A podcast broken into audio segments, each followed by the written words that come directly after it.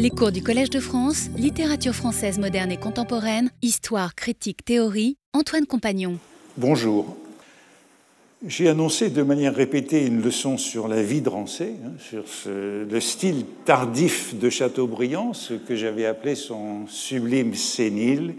Eh bien, je vais encore la remettre à plus tard, hein, euh, parce qu'il m'a semblé urgent de consacrer une leçon à cette métaphore, euh, cette image omniprésente du chant du cygne pour désigner l'œuvre ultime, le mythe de l'œuvre testamentaire, et euh, c'est d'une certaine façon une description de ce que j'ai appelé le euh, sénile sublime, avant la lettre. Je vais consacrer la leçon d'aujourd'hui à cette euh, idée, cette image du chant du cygne. Et la première occurrence que je voudrais analyser, ou rappeler, c'est sous la plume de Poussin que je la trouve, Poussin dont il a déjà été question à différentes reprises à propos de, euh, de l'hiver, le dernier tableau de la série des saisons, et d'Apollon et Daphné, autre tableau du Louvre inachevé qui est véritablement le dernier. Voici ce que Poussin écrivait à Chanteloup, hein, le collectionneur, son patron, dont il a aussi été question, le 24 décembre 1657. Il a donc 63 euh, ans, il vivra encore 8 années, mais il est déjà affecté par ce tremblement de la main dont Chateaubriand dira admirable tremblement du temps. Et il écrit à Chanteloup L'on dit que le cygne chante plus doucement. Lorsqu'il est voisin de la mort, je tâcherai à son imitation de faire mieux que jamais, et ce peut être le dernier service que je vous rendrai. Bon, il fait donc allusion à cette euh, légende, à ce mythe du chant du cygne, de quoi s'agit-il en l'occurrence dans l'œuvre de Poussin De quelle commande Quel tableau souhaite euh, Chanteloup? Eh bien, il s'agit de, selon la, correspondance, d'une conversion de Saint Paul. Chanteloup est prénommé Saint Paul, mais euh, c'est évidemment une déclaration émouvante compte tenu de son état. Vous voyez que sa graphie n'est pas encore la graphie tremblante que je vous ai montrée une autre fois. Et euh, il s'agit donc non pas de l'extase de euh, Saint Paul, que, du ravissement de Saint Paul que voici, qui est au Louvre, euh, et dont il y a deux versions, l'une pour Chanteloup et l'autre pour Scarron, mais vraisemblablement d'une conversion de Saint Paul pour laquelle il y a un certain nombre d'esquisses, comme celle-ci, à Chantilly, mais qui ne semble pas avoir été achevé. La commande n'a pas été honorée. Voici les esquisses. Celles-ci sont à Saint-Pétersbourg. Il y en a d'autres. Ce n'est donc pas son chant du cygne, c'est une œuvre qui n'aura pas lieu. De quoi s'agit-il?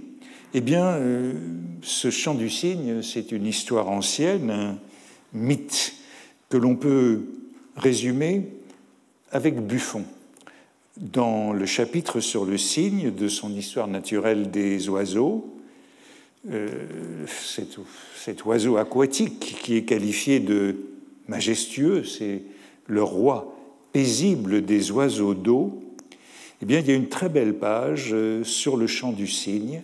C'est la dernière page du euh, chapitre sur cet animal.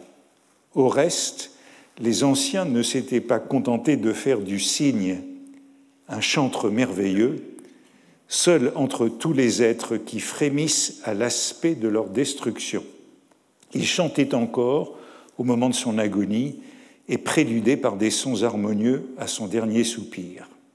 C'était, disait-il, près d'expirer et faisant à la vie un adieu triste et tendre, que le cygne rendait ses accents si doux et si touchants, et qui, pareil à un léger et douloureux murmure d'une voix basse, plaintive et lugubre, formait son chant funèbre. On entendait ce chant lorsqu'au lever de l'aurore, les vents et les flots étaient calmés.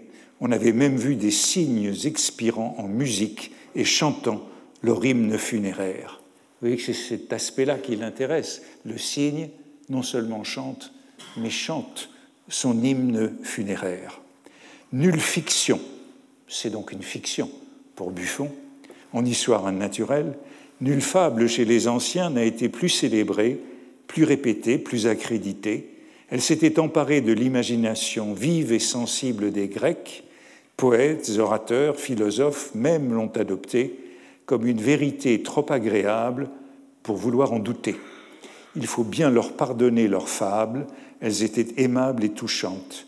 Elles valaient bien des tristes, d'arides vérités, c'étaient de doux emblèmes pour les âmes sensibles.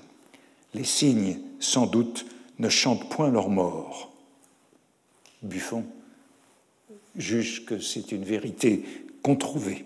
Mais toujours en parlant du dernier essor et des derniers élans d'un beau génie prêt à s'éteindre, on rappellera avec sentiment cette expression touchante, c'est le chant du cygne. Voilà ce qui m'a donné mon titre aujourd'hui. Et au fond, tous les éléments sont dans cette euh, description, ceux de fiction, de fable, mais belle. L'œuvre ultime s'est donc longtemps appelée chant du cygne, je crois que l'expression a toujours cours. C'est une idée qui nous vient des Grecs et qui traverse toute la culture occidentale en tant que chant funèbre, que lamentation dernière. Dans l'Iliade, le cygne chante, déjà, pour les Grecs, le cygne chante, mais c'est encore sans lien avec la mort. On lit dans l'Iliade, livre 2, comme les multitudes ailées des oies, des grues ou des cygnes au long cou dans les prairies d'Asios, sur les bords du Caïstrios, c'est la traduction de Le Comte de Lille, volent çà et là, agitant leurs ailes joyeuses et se devançant les uns les autres, avec des cris dont la prairie résonne, de même, les innombrables tribus achaïennes roulaient en torrent dans la plaine du Scamandros, loin des nefs et des tentes. Les cygnes au long cou chantent donc, mais la première attestation qui lie ce chant à la mort, au chant de mort, c'est chez Échille qu'on la trouve, dans l'Agamemnon, et c'est afin de louer le doux chant funèbre de Cassandre. Et je crois que cette, cette liaison entre le chant du cygne et Cassandre est importante, comme on le reverra. C'est Clytemnestre qui dit de la prophétie de Cassandre, de son frêne, et on voit que c'est lié à la, à mantique, sa lamentation funèbre, comme un signe, elle a entamé son chant ultime, son chant de mort. Mais euh, si le mythe est si présent dans toute notre culture, c'est à Platon que nous le devons, au Phédon, c'est toujours à ce texte que l'on renvoie, c'est le texte Princeps pour la description de la mort de Socrate, qui s'identifie lui-même au cygne. À ce qu'il paraît, vous me jugez moins bon devin que les cygnes. Et on retrouve cette idée que le cygne a un don de prophétie. Eux, quand ils sentent qu'ils doivent mourir, ces oiseaux qui déjà dans leur vie chantaient, donc pas de doute sur le fait que les cygnes chantent, ils font alors entendre leur chant le plus éclatant, le plus beau. Ils sont joyeux car ils vont aller trouver le Dieu qu'ils servent. Les cygnes sont les oiseaux d'Apollon. Mais les hommes, dans leur effroi de la mort, calomnient jusqu'aux cygnes. Ils se lamentent, disent-ils, sur leur mort, et la douleur inspire ce dernier chant. C'est oublier que nul oiseau ne chante quand il a faim ou qu'il a froid ou qu'il ressent une autre souffrance. Ni le rossignol, ni l'hirondelle, ni la huppe, qui d'après la légende chante parce qu'il souffre, mais pour moi, ce n'est point la douleur qui les fait chanter, ni eux, ni les cygnes, car ils sont les oiseaux d'Apollon, et par là même, ils ont, je crois, un don divinatoire. Comme ils prévoient les biens de l'invisible, ils chantent en ce jour plus joyeusement que jamais, au jour de leur mort. Or, moi, je m'estime attaché au même service que les cygnes et consacré au même Dieu. Je ne crois pas être moins bon devin qu'ils le sont. Je tiens ce don de notre Maître, et je n'ai donc pas plus de chagrin qu'eux à quitter la vie. Donc il y a une identification de Socrate aux cygnes, oiseaux d'Apollon, avec leur euh, joie euh, face à la mort et à l'immortalité. Euh, pour les Grecs, l'âme des cygnes est immortelle et l'âme des poètes se transporte dans le corps des cygnes. Vous voyez, la prémisse de ce passage, c'est que l'on ne chante pas la douleur, mais la joie, et que euh, les cygnes chantent au moment de rejoindre la mort, c'est-à-dire l'immortalité. cette liaison du cygne et d'Apollon, bon, il y en a de nombreux exemples, nombreuses illustrations, mais voici un vase du IVe siècle où l'on voit le satyre euh, Martias à droite hein, qui défie Apollon et euh, une compétition poétique. Et euh, Apollon arrive sur le dos d'un cygne en jouant de la lyre. Et on a donc une représentation tout à fait emblématique avec euh, les deux muses. Il s'agit donc du chant de mort, du chant le plus beau, du chant de joie devant une mort qui n'est pas redoutée, ainsi que la présente Platon. Le cygne est l'oiseau des poètes et c'est l'oiseau des prophètes. Peu avant euh, la naissance d'Apollon, Zeus lui a remis un char tiré par des cygnes et euh, il lui a ordonné de se rendre à Delphes. Et euh, c'est ainsi que cette association est faite. Il s'envole à bord d'un char pour le pays des, hyperboréens. Vous voyez que le cygne est supérieur à l'homme, car il a la faculté de chanter sa propre mort, de prononcer son propre éloge et sa propre lamentation funèbre. Et c'est ainsi que Socrate s'assimile au signe acceptant la mort. Alors on trouverait de nombreux exemples de cette euh, association dans euh, la poésie latine. Par exemple, chez Horace, dans les Odes, le poète se métamorphose en cygne. À la mort du poète, il devient cygne, il revit en cygne, et euh, voici dans la traduction, voici déjà que de rudes peaux couvrent mes jambes, que le haut de mon corps se change en cygne blanc, hein, album, le cygne blanc, et que des plumes pousse sur mes doigts et mes épaules. Plus rapide que le dédaléen Icarus, je vois, signe harmonieux, les rives gémissantes du Bosphorus et les syrtes guétuléennes et les plaines hyperborées. Alors les, le, signe harmonieux, c'est le canorus, hein, le signe, et l'oiseau qui chante avec harmonie. Et la lamentation de mort, c'est un chant d'immortalité chez le cygne.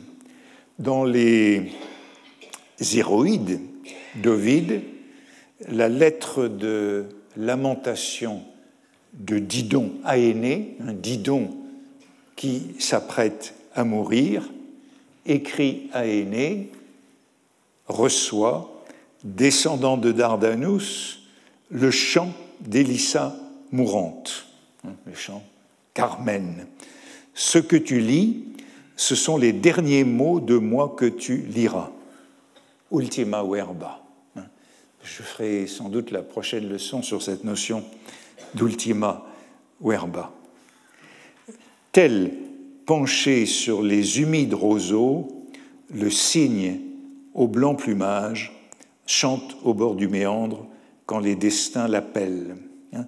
Albus olor, hein, le cygne au blanc plumage, c'est ainsi qu'il est désigné.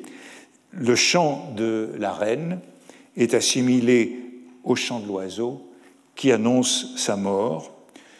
Vous le voyez, le cygne est l'oiseau mélodieux par excellence, c'est l'oiseau de fin de vie.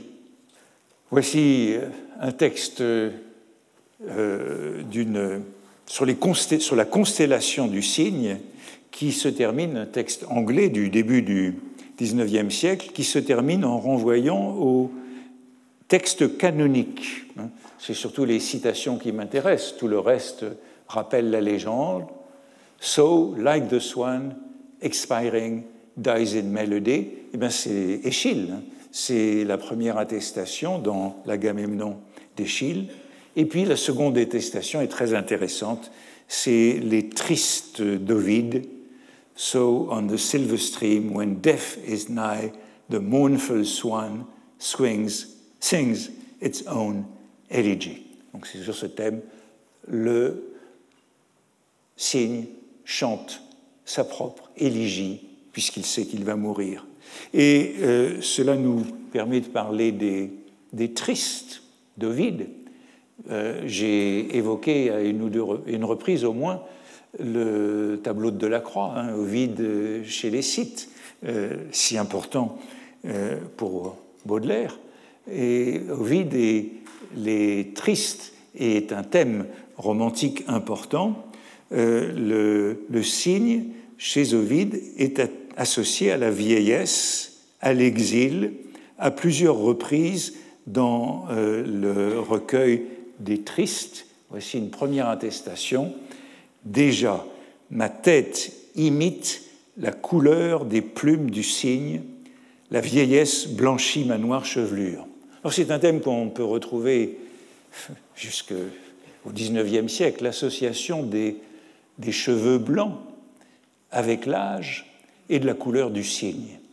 Le cygne, les cheveux blancs des vieillards ont euh, ben, la majesté et euh, l'harmonie euh, des plumes de cygne. Ma tête imite la couleur des plumes de cygne. Déjà s'avance l'époque de la caducité, l'âge de la faiblesse, Déjà mes jambes chancellent, j'ai peine à me soutenir. Voici le temps où, libre enfin de tous travaux pénibles et de toutes inquiétudes, je devrais passer doucement le reste de mes jours au milieu des loisirs, toujours si attrayants pour mon esprit et de mes chères études. Chanter ma modeste demeure, mes vieux pénates et le chant de mes pères, aujourd'hui privés de leur maître, vieillir enfin paisiblement entre les bras de mon épouse et de mes petits-enfants et au sein de ma patrie mais il est en exil. La tristesse de l'exil au moment du loisir acquis avec euh, l'âge et les cheveux blancs. Et les tristes sont un immense chant du cygne hein, de David en exil. Et on retrouve ce thème de l'exil associé à plusieurs reprises à ce sublime sénile. Hein. Et euh, on a donc euh, cette blancheur des plumes qui associe les cheveux et l'animal. Et euh, dans un autre passage des Tristes, c'est l'incipit du livre 5 des Tristes, eh bien, euh, le texte commence par cette comparaison au cygne. Ce nouveau livre que je t'adresse des rivages guétiques, ami lecteur, tu le réuniras aux quatre autres qui l'ont précédé. Ici encore se reflètent les destinées du poète, et tu, ne trouveras pas une seule page riante. Ma situation est sombre et ma poésie, sombre et ma poésie, et le style convient à la nature du sujet. Quand j'étais jeune et heureux, j'écrivis, sous l'influence de la jeunesse et du bonheur, ces vers que je voudrais tant aujourd'hui n'avoir pas écrits, qui expliquent l'exil d'Ovide, exil qui reste assez mystérieux pour nous.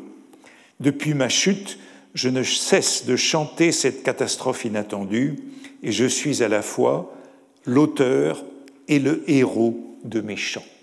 Et cette assimilation est très importante puisque c'est ça qui caractérise le signe d'être à la fois auteur et héros du chant du cygne. Et pareil à l'oiseau du caïstre, euh, le cygne est appelé oiseau du caïstre dans l'Iliade, dans la citation que je faisais tout à l'heure, euh, qui, près d'expirer sur la rive, pleure et chante, dit-on sa mort d'une voix défaillante, moi-même, jeté sur les lointains rivages de la Sarmatie, je fais en sorte d'avance que mes funérailles ne soient pas silencieuses. Vous voyez qu'il est comme l'oiseau du caïstre, hein,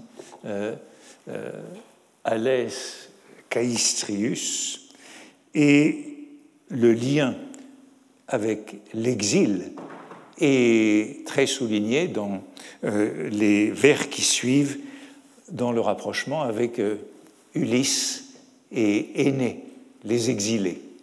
Alors bien sûr, il y a une réflexion ici sur les, migrations des oiseaux. Hein. C'est un thème important pour associer l'oiseau à l'exil et à la mort en exil, loin de la patrie. Et une autre comparaison a lieu au moment de euh, l'épitaphe, lorsque, euh, lorsque Ovide envoie cette demande à sa femme d'inscrire l'épitaphe euh, de sa tombe, hein, pour arrêter un instant les regards furtifs du passant, inscrit en gros caractères sur le marbre du tombeau Sigi, le chantre des tendres amours, Ovide qui périt victime de son génie. Passant, si tu as jamais aimé, ne refuse pas de dire paix à la cendre d'Ovide. C'en est assez pour mon épitaphe. Mes œuvres seront pour moi un monument plus illustre et plus durable, et malgré le mal qu'elles m'ont fait, je m'en repose sur elles du soin d'assurer à leur auteur un nom et l'immortalité l'immortalité, le thème de l'immortalité est associé à ce chant du cygne. Et j'évoquais donc le tableau de la croix. Cet exil d'Ovide est bien un grand thème romantique. Autre tableau qui l'illustre, le tableau de Turner, Ovide banni de Rome, où, semble-t-il, on a à la fois Ovide qui quitte Rome et ici le tombeau où euh, l'épitaphe inscrira euh, euh, ces mots que Ovide demandait à sa femme de faire inscrire. Mais ce chant du cygne, ai-je dit, avec Buffon, c'est un mythe, c'est une fiction. C'est une fiction à laquelle les Grecs ont cru, par exemple, Aristote, dans l'histoire des animaux, et comme Aristote l'a dit, eh bien, on a continué de le dire. Euh, Aristote écrit dans l'histoire des animaux, ce sont des oiseaux chanteurs, ce qui n'est pas le cas, mais c'est surtout à l'approche de la mort qu'ils chantent, ce qui n'est pas non plus le cas. Car ils s'envolent vers le large et des marins naviguant le long de la Libye en ont déjà rencontré beaucoup en mer qui chantaient d'une voix plaintive, ils en ont vu quelques-uns mourir. Euh, Aristote ajoute que les signes se dévorent entre eux, ce qui n'est pas non plus avéré. Il y a donc euh, deux aspects du merveilleux liés aux signes, le chant funèbre et la dévoration. Euh, dans l'espèce, ce sont les deux miramilia, l'un sublime et l'autre abominable. Or, le cygne est silencieux, muet. Il est qualifié de muet euh, par les naturalistes, et Pline l'Ancien le sait, qui écrit dans son histoire naturelle, hein, on raconte que les cygnes, en mourant, font entendre un chant plaintif. Hein.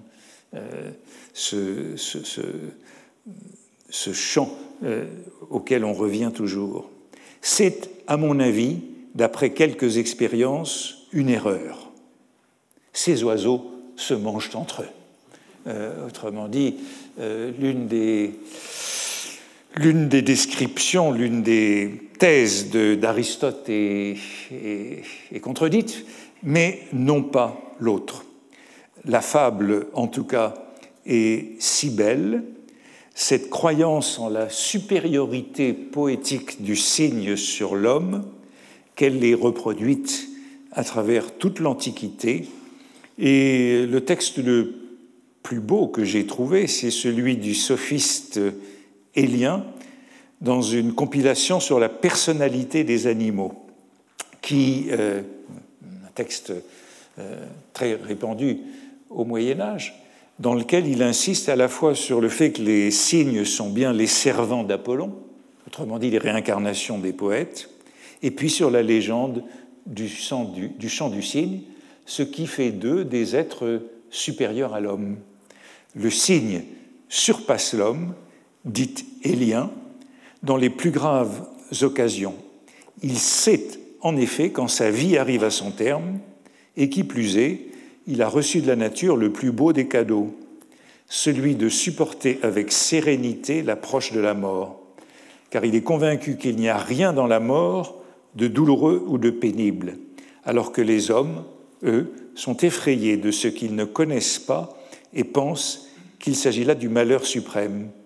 Et sa sérénité est si complète qu'à l'instant même où sa vie s'achève, le cygne entonne et se met à chanter une sorte d'aria funèbre pour lui-même.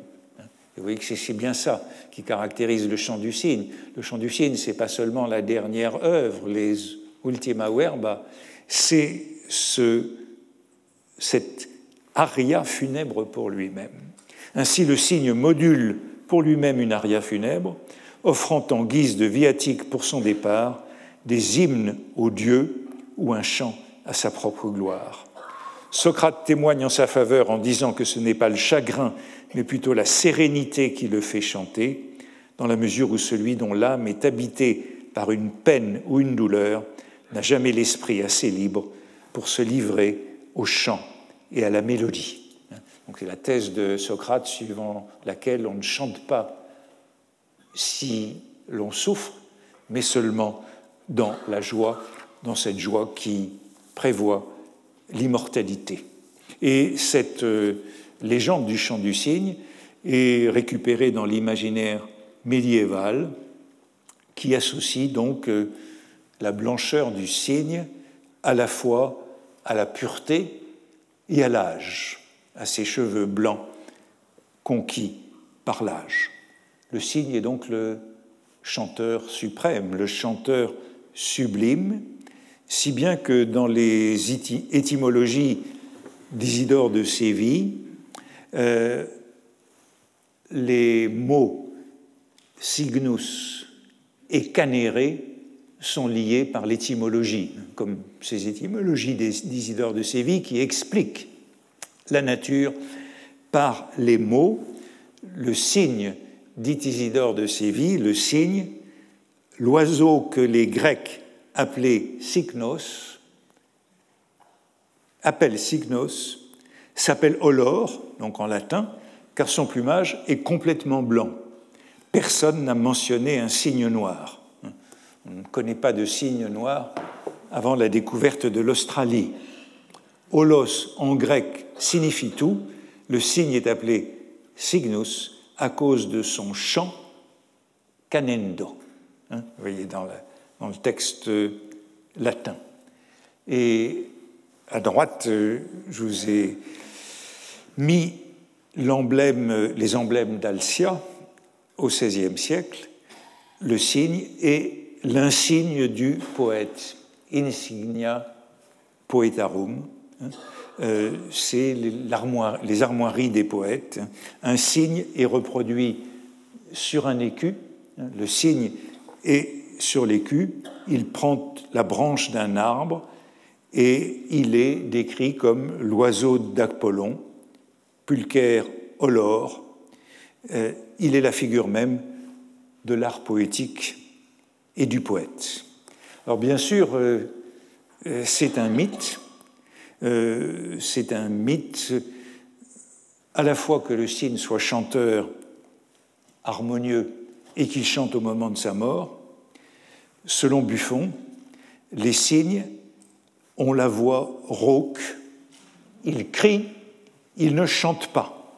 Et Buffon euh, dit dans le chapitre sur le cygne, quoique le cygne soit assez silencieux, hein, donc le cygne est un oiseau silencieux, il a néanmoins les organes de la voix conformés comme ceux des oiseaux d'eau les plus loquaces. Selon toute apparence, c'est ce qui donne à leur voix ce retentissement bruyant et rauque. Ces sons de trompette ou de clairon qu'ils font entendre du haut des airs et sur les eaux.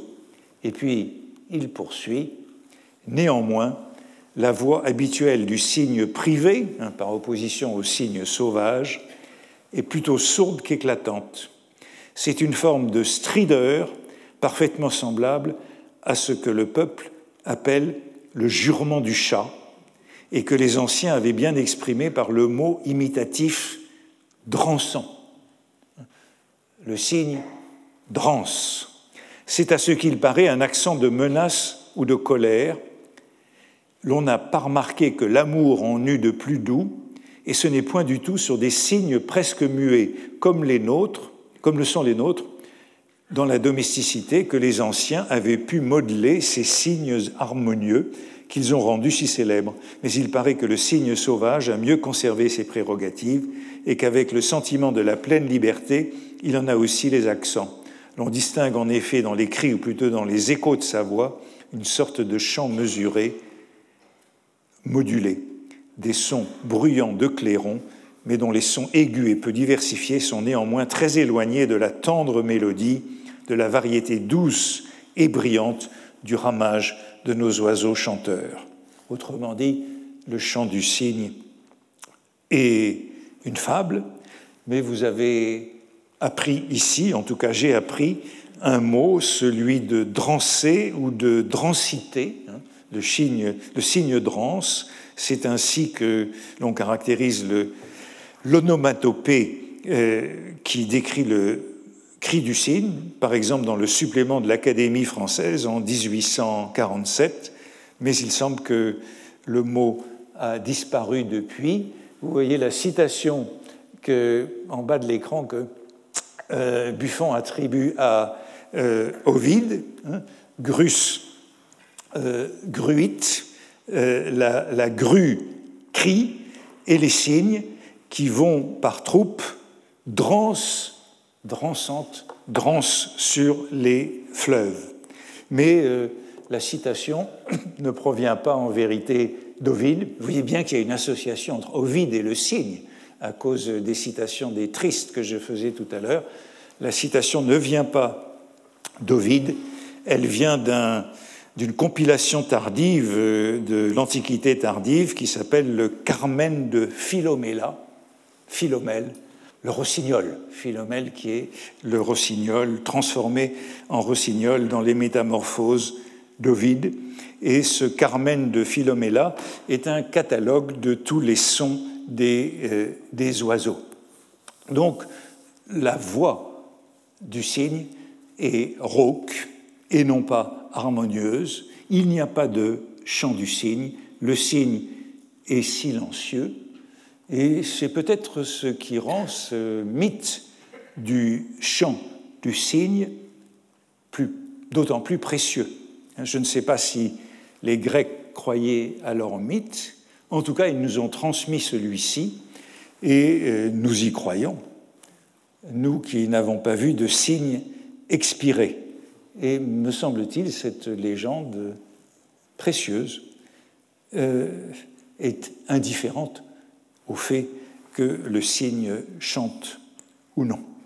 Voilà donc une très vieille métaphore, très vieille métaphore, qui traverse toute la culture occidentale, qui se retrouve par exemple chez Ronsard dans les derniers vers, dans le dernier sonnet des derniers sonnets de Ronsard, allusion à ce chant. Il faut laisser maisons et vergers et jardins, vaisselles et vaisseaux que l'artisan burine, et chanter son obsèque en la façon du cygne. vous voyez que l'idée est conservée, que nous avons un peu perdu, que le cygne chante lui-même à son obsèque, qui chante son trépas sur les bords méandrins.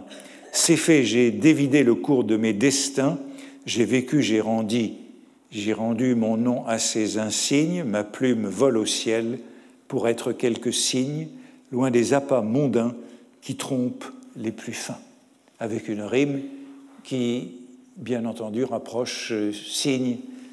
Et le signe, S-I-G-N-E, est un signe. Mais il me semble que la grande fortune de cette métaphore, euh, c'est celle qu'on trouve au XIXe siècle dans la poésie romantique, avec cette image euh, autoréflexive hein, que rapportait Buffon, hein, c'est-à-dire cette idée que le cygne chante à sa propre mort. Buffon euh, dit Sainte-Beuve, hein, qui relève ce passage dans le lundi qu'il consacre à Buffon, voici ce qu'écrit Sainte-Beuve. Buffon avait écrit le morceau sur le cygne, un des rares morceaux où il laisse percer de la sensibilité. Un jour, il le lut en compagnie, et en finissant, tout d'un coup, pour la première fois, il s'aperçut de l'application qui se pouvait faire à lui des derniers mots si touchants, si solennels. Toujours en parlant des dernières œuvres d'un beau génie qui s'éteint, on dira c'est le chant du cygne, comme Bossuet à la fin de l'oraison funèbre du grand Condé. Il s'aperçut alors de cette application manifeste et entra à l'instant dans un silence triste, grave et prolongé que partagèrent tous les assistants il ne fut pas très longtemps à mourir après cela. Autrement dit, la description du cygne par euh, Buffon n'est autre que son propre chant du cygne. Selon Sainte-Beuve, le lisant en public, euh, eh bien, je ne sais pas d'ailleurs si la scène est imaginaire ou non, en tout cas, c'est la fin de ce chapitre sur cet euh, oiseau des eaux, eh bien, selon Sainte-Beuve, Buffon se serait rendu compte euh, qu'il venait d'exécuter son propre chant du cygne. Et vous remarquez la parenthèse très intéressante dans ce commentaire de Sainte-Beuve, la, parenthèse qui renvoie à l'oraison funèbre du grand Condé par Bossuet, elle-même assimilée à un chant du cygne.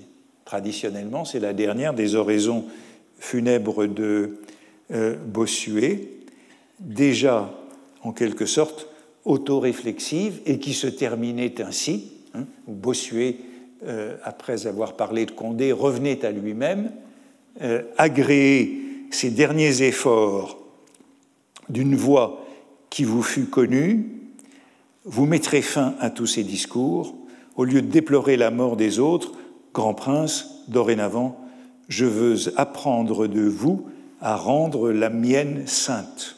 Heureux si averti par ces cheveux blancs du compte que je dois de rendre de mon administration, je réserve aux troupeaux que je dois nourrir de la parole de vie les restes d'une voix qui tombe et d'une ardeur qui s'éteint. Autrement dit, Bossuet lui-même, dans cette oraison funèbre, assimile euh, cet euh, éloge à son propre éloge funèbre et à son propre chant du cygne, euh, assimilation qui est reprise traditionnellement, par exemple, par d'Alembert, qui dit de cette oraison funèbre de Bossuet, ce fut par ce beau discours que Bossuet termina sa carrière oratoire, il finit par son chef-d'œuvre, comme auraient dû faire beaucoup de grands hommes moins sages et moins heureux que lui. voyez que cette oraison funèbre est le chant du cygne de Bossuet. C'est ainsi qu'il est traditionnellement traité. Et entre Bossuet et Sainte-Beuve et Buffon, eh bien, je crois qu'on peut faire intervenir ici euh, Chateaubriand, qui, dans le génie du christianisme, euh, assimile en effet cette oraison funèbre au chant du cygne. Euh, voici Chateaubriand dans le génie du christianisme, lorsqu'après avoir mis Condé au cercueil, il appelle les peuples, les princes, les prélats, les guerriers au catafalque du héros, lorsqu'enfin, s'avançant lui-même avec ses cheveux blancs comme un grand fantôme, il fait entendre les accents du cygne, montre Bossuet au pied dans la tombe, un pied dans la tombe, et le siècle de Louis, dont il a l'air de faire les funérailles, prêt à s'abîmer dans l'éternité, à ce dernier effort de l'éloquence humaine, les larmes de l'admiration ont coulé de nos yeux et le livre est tombé de nos mains. C'est la fin du chapitre de Chateaubriand sur Bossuet, euh, orateur, hein, sur euh, ce qui revient à ce topos du chant du cygne et fait de cette oraison funèbre de Condé le chant du cygne. Et vous voyez qu'on y retrouve les cheveux blancs, les cheveux blancs de l'âge qui, depuis Ovide, sont associés au cygne, dans une image qui dit à la fois la sérénité face à la mort et la prophétie d'immortalité. Alors on pourrait faire un très long catalogue de cette métaphore du chant du cygne dans la littérature romantique, mais je voudrais me contenter de quelques incursions et de quelques occurrences qui me paraissent très significatives et qui montrent comment euh, il y a une certaine ambiguïté entre l'énergie et la nostalgie. La première occurrence que je voudrais citer, euh, c'est un texte dont j'aurais voulu parler dans ce cours plus abondamment, et je ne sais pas si je le ferai. C'est le récit de la mort de Pauline de Beaumont dans les Mémoires d'outre-tombe. Hein. Magnifique texte euh, sur le deuil, sur la transformation du deuil en lettre en récit de deuil que fait Chateaubriand et qu'il envoie à tous ses amis. Et au cours de ce récit de l'agonie de Pauline de Beaumont à son arrivée à Rome à l'automne de 1803, Chateaubriand lui lit une lettre qu'il vient de recevoir de sa sœur Lucille. C'est quelques jours avant la mort de Pauline de Beaumont, et il écrit La voix du cygne qui s'apprêtait à mourir fut transmise par moi au cygne mourant. J'étais l'écho de ses ineffables et derniers concerts. Chateaubriand se présente ainsi comme le truchement entre les deux signes. Et dans Écho, on doit sans doute se souvenir de la nymphe Écho et de tout ce qui reste d'elle, la voix et le vent. Et vous voyez que les deux femmes sont assimilées à des signes, même si elles ne sont pas des poètes, mais pour la pureté, pour la blancheur. Hein. Lucille, sa sœur, qui mourra un an plus tard, qui est une amie de Madame de Beaumont, et dont il dit encore, quelques pages plus haut, Ma sœur aimait mon ami avec toute la passion du tombeau car elle sentait qu'elle allait mourir. Toutes les deux sont au bord du tombeau et on a le concert de ces deux signes dans une lamentation de soi par soi. Je crois que c'est plutôt cela que l'immortalité. Et ce signe de Chateaubriand, ce signe de Chateaubriand, il, est très présent. Sainte-Beuve, dans euh, Chateaubriand et son groupe littéraire sous l'Empire, suggèrent que c'est à travers Chateaubriand que le signe est devenu si présent dans la poésie romantique.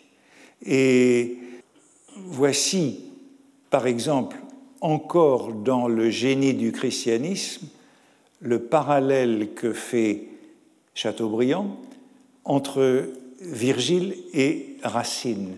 La citation est un peu longue, mais c'est la fin qui m'intéresse, la dernière partie.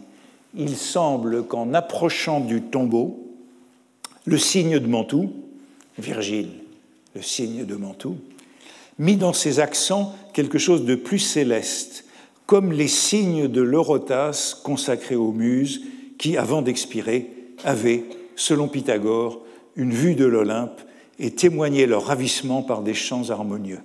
Donc c'est la mort de Virgile, cette fois, qui est évoquée, cette mort de Virgile dont j'ai déjà parlé à propos du roman d'Hermann Brock, il y a quelques leçons, et cette mort de Virgile qui est assimilée à la mort selon Pythagore ou selon Phédon. Hein, c'est le même mythe qui voit que l'âme des poètes passe dans le corps des signes et qui attribue à l'âme des signes l'immortalité. Donc le signe de Mantoue se rapproche de la mort et à la fois de l'immortalité selon le mythe du Phédon.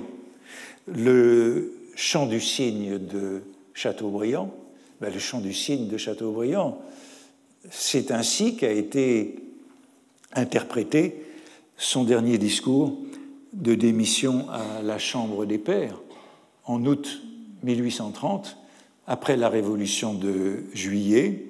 Et c'est un discours euh, où, eh bien, vous vous en souvenez de ce passage dont Chateaubriand dit dans les Mémoires d'Outre-Tombe qu'il lui a tiré des larmes au moment de le prononcer Inutile Cassandre. Inutile Cassandre, j'ai assez fatigué le trône et la pairie de mes avertissements dédaignés. Il ne me reste qu'à m'asseoir sur les débris d'un naufrage que j'ai tant de fois prédit. Après tout ce que j'ai fait, dit et écrit sur les Bourbons, je serai le dernier des misérables si je les reniais au moment où pour la troisième fois, troisième et dernière fois, il s'achemine vers l'exil. Si j'avais le droit de disposer d'une couronne, je la mettrais volontiers aux pieds de Monsieur le duc d'Orléans, mais je ne vois de vacant qu'un tombeau à Saint-Denis et non un trône. Et vous voyez que ça nous renvoie à Échille et à l'Agamemnon d'Échille, au cri de Cassandre, comme euh, chant du cygne, à la fois euh, prophétique et funèbre. Et dans le journal des débats, un lecteur écrit à propos de ce chant du cygne de Chateaubriand La France espère comme vous que le discours touchant du consciencieux auteur de la monarchie selon la charte ne sera pas le chant du cygne et que le défenseur de la charte octroyée prêtera l'appui de son génie à la charte votée librement. Vous voyez que ce discours est bien interprété comme le chant du cygne de Chateaubriand, de même que l'oraison funèbre de Bossuet était, son chant du cygne. Mais euh, si Chateaubriand, selon Sainte-Beuve, a contribué à la vogue du cygne dans la poésie romantique, c'est incontestablement Lamartine qui devint le poète du cygne. Le cygne est omniprésent dans son œuvre, si bien qu'il est impossible de l'énumérer, mais peut-être peut-on rappeler avec Eugène de Mirecourt que si Victor Hugo est un aigle, Lamartine est un cygne. Et voici ce qu'écrit Mirecourt dans son petit livre sur Lamartine Flûte mélodieuse, Lamartine, charme et parfois endort, clairon aux notes de cuivre, vous vous souvenez que le cri rauque du cygne, c'était plutôt un clairon, selon Buffon. Euh, Hugo réveille, électrise et sonne le bout de sel pour enfourcher Pégase au bord de l'Hippocrène. Lamartine est un fleuve majestueux qui coule paisiblement entre ses rives bordées d'un éternel ombrage. Hugo est la cataracte rugissante, le torrent écumeux qui entraîne tout à sa suite au large sein des mers. L'un est un cygne, l'autre est un aigle. Et euh, c'est ce qui vaudra à Lamartine le surnom du signe de Saint-Point. Hein.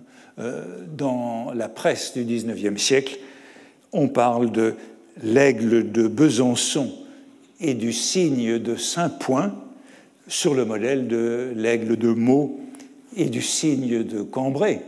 Mais vous avez vu que signe l'aigle de Meaux pouvait avoir son chant du cygne. Et tout ça donne lieu à de nombreuses parodies jusqu'aux amours jaunes de Corbière dans le poème intitulé Le fils de Lamartine et de Graziella, du signe de Saint-Point, l'homme a si bien la mine qu'on croirait qu'il va rendre un vers harmonieux. Donc le signe de Saint-Point, c'est le surnom de Lamartine au cours de ce siècle. Et euh, c'est ce que Sainte-Beuve évoque, disons, cette transmission du signe de Chateaubriand à Lamartine dans euh, Chateaubriand et son groupe littéraire à propos du topos du poète mourant. Hein, c'est le, le, cliché du poète romantique, la métaphore cliché du poète romantique, c'est, selon Sainte-Beuve, le passage de l'aigle ou de l'aiglon, comme oiseau du poète, au cygne. Euh, Sainte-Beuve le signale à propos du, génie du christianisme et du chapitre du génie du christianisme sur les oiseaux, sur les migrations des oiseaux, comme euh, illustration des bienfaits de la Providence. Et Chateaubriand écrit dans le génie du christianisme, Heureux le favori des muses, qui, comme le cygne, a quitté la terre sans y laisser d'autres débris et d'autres souvenirs que quelques plumes de ses ailes.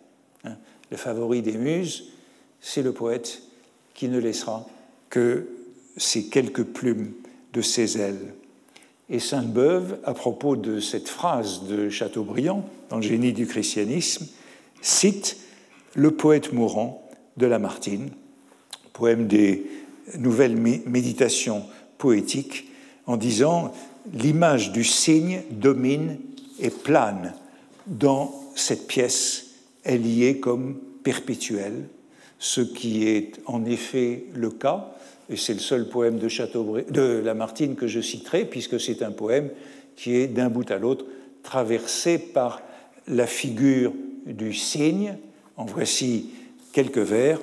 Chantons, puisque la mort, comme au cygne m'inspire au bord de l'autre monde un cri mélodieux, la lyre, en se brisant, jette un son plus sublime.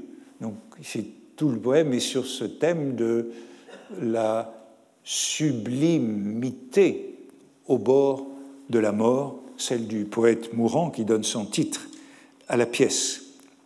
Le cygne voit le ciel à son heure dernière, c'est ce que disaient Pythagore et Platon, le poète est semblable aux oiseaux de passage qui ne bâtissent point leur nid sur le rivage, qui ne se posent pas sur les rameaux des bois, nonchalamment bercés sur le courant de l'onde, ils passent en chantant loin des bords, et le monde ne connaît rien d'eux que leur voix. Le cygne qui s'envole aux voûtes éternelles, vous direz, c'est d'ici qu'un cygne aux chastes ailes a pris son essor vers l'avenir.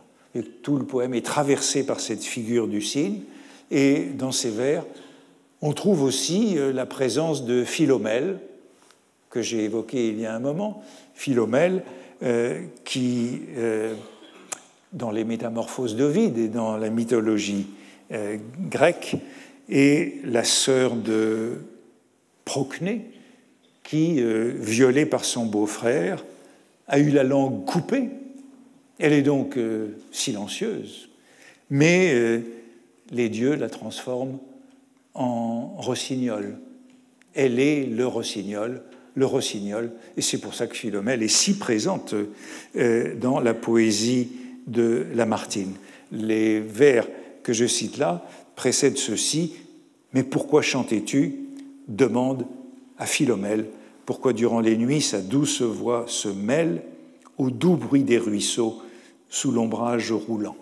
Donc Sainte-Beuve insiste donc sur le fait que le signe est en quelque sorte transmis de Chateaubriand à Lamartine et envahit toute la poésie.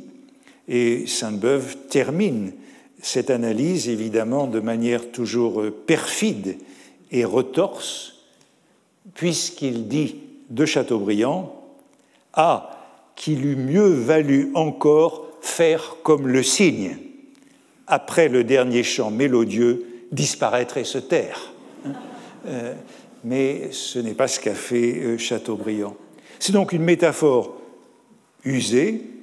Tout poème est un chant du cygne jusqu'à Sully Prudhomme et jusqu'à Mallarmé, euh, puisque dans le vierge, le vivace et le bel aujourd'hui, nous retrouvons ce signe. Alors je ne sais pas ce que fera Bertrand Marchal dans un moment, mais euh, il nous parlera de Mallarmé, mais ce signe est bien entendu présent chez Mallarmé avec euh, toute euh, cette histoire. Un signe d'autrefois se souvient que c'est lui, magnifique, mais qui sans espoir se délivre pour n'avoir pas chanté la région où vivre quand du stérile hiver a resplendi l'ennui. Tout son col secoura cette blanche agonie par l'espace infligé à l'oiseau qui le nie, mais non l'horaire du sol où le plumage est pris, fantôme qu'à ce lieu son pur éclat assigne. Il s'immobilise au songe froid de mépris que vait parmi l'exil inutile le signe. Alors on retrouve ici, dans ce signe pris dans la glace, le thème de l'exil, et de l'impuissance du poète liée à l'exil qui a traversé toute euh, cette euh, réflexion. Et euh, pour terminer pour aujourd'hui, j'évoquerai l'utilisation parodique de ce chant du cygne, identifié à l'œuvre dernière, l'œuvre sublime, mais l'œuvre qui peut être ridicule, c'est l'ironie de Barbé d'Aurevilly à propos de Bouvard et Pécuchet, comme chant du cygne de Flaubert. Voilà donc le dernier roman de Gustave Flaubert, le dernier chant du cygne qui est devenu un cri d'oie et dont les éditeurs, après décès, vont faire maintenant un cri de canard. Malheureux Flaubert a-t-il travaillé et souffert pour pousser hors de sa tête ces laborieuses 400 pages. Alors vous le voyez, euh, euh, cette, euh, ce champ du cygne traverse toute la littérature et j'y reviendrai brièvement pour commencer, notamment avec la manière dont Lamartine sera traité après sa mort. Ce Lamartine assimilé au signe et ridiculisé comme tel. Donc, la prochaine fois, il s'agira des, des ultima verba, autre métaphore de ces derniers mots de la dernière œuvre, et euh, encore un peu du chant du cygne. Merci. Retrouvez tous les contenus du Collège de France sur www.colège-2-france.fr.